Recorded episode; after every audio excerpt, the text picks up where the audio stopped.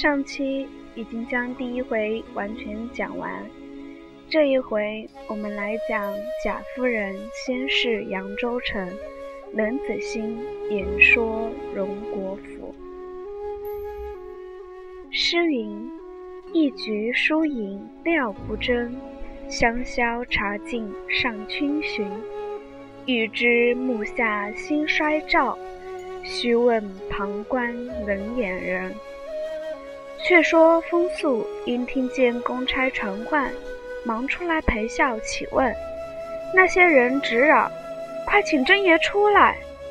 风素忙陪笑道：“小人姓风，并不姓甄，只有当日小婿姓甄，今已出家一二年了，不知可是问他？”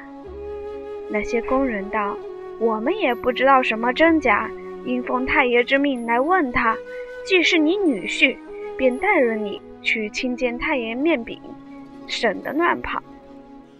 说着，不容风素多言，大家推拥他去了。风家人个个惊慌，不知何兆。那天约有二更时分，只见风素方回来，欢天喜地，众人忙问端的，他乃说道。原来本府先生的太爷姓贾，名化，本湖州人士，曾与女婿旧日相交，方才在咱家门前过去，因看见焦姓那丫头买线，所以他只道女婿一住于此。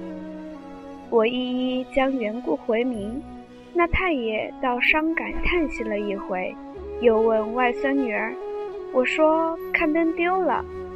太爷说：“不妨，我自使翻译，务必采访回来。”说了一回话，临走倒送了我二两银子。甄家娘子听了，不免心中感伤，一宿无话。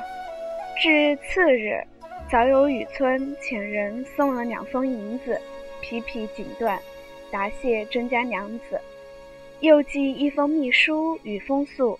转托他向甄家娘子要那焦信做二房，风素喜得屁滚尿流，巴不得去奉承，便在女儿前一力撺掇成了。趁夜只用一声小叫，便把焦信送进去了。雨村欢喜自不必说，乃封百金赠风素，外又谢曾家娘子许多事务，令其好生养善。以待寻访女儿下落，风速回家无话。却说焦信这丫鬟，便是那年回顾雨村者，因偶然一顾，便弄出这段事来，亦是自己意料不到之奇缘。谁想他命令两计，不成望自到雨村身边只一年，便生了一子。又半载。雨村嫡妻忽染疾下世，雨村便将她扶册做正室夫人。正是偶因一着错，便为人上人。原来雨村因那年侍饮赠银之后，他于十六日便起身入都，至大比之期。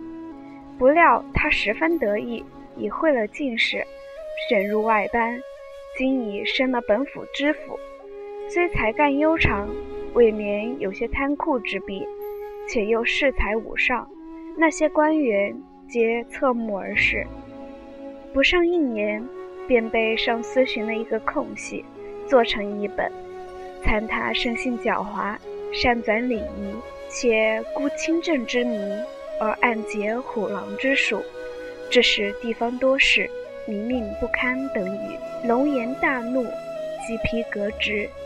该部文书一到，本府官员无不大略。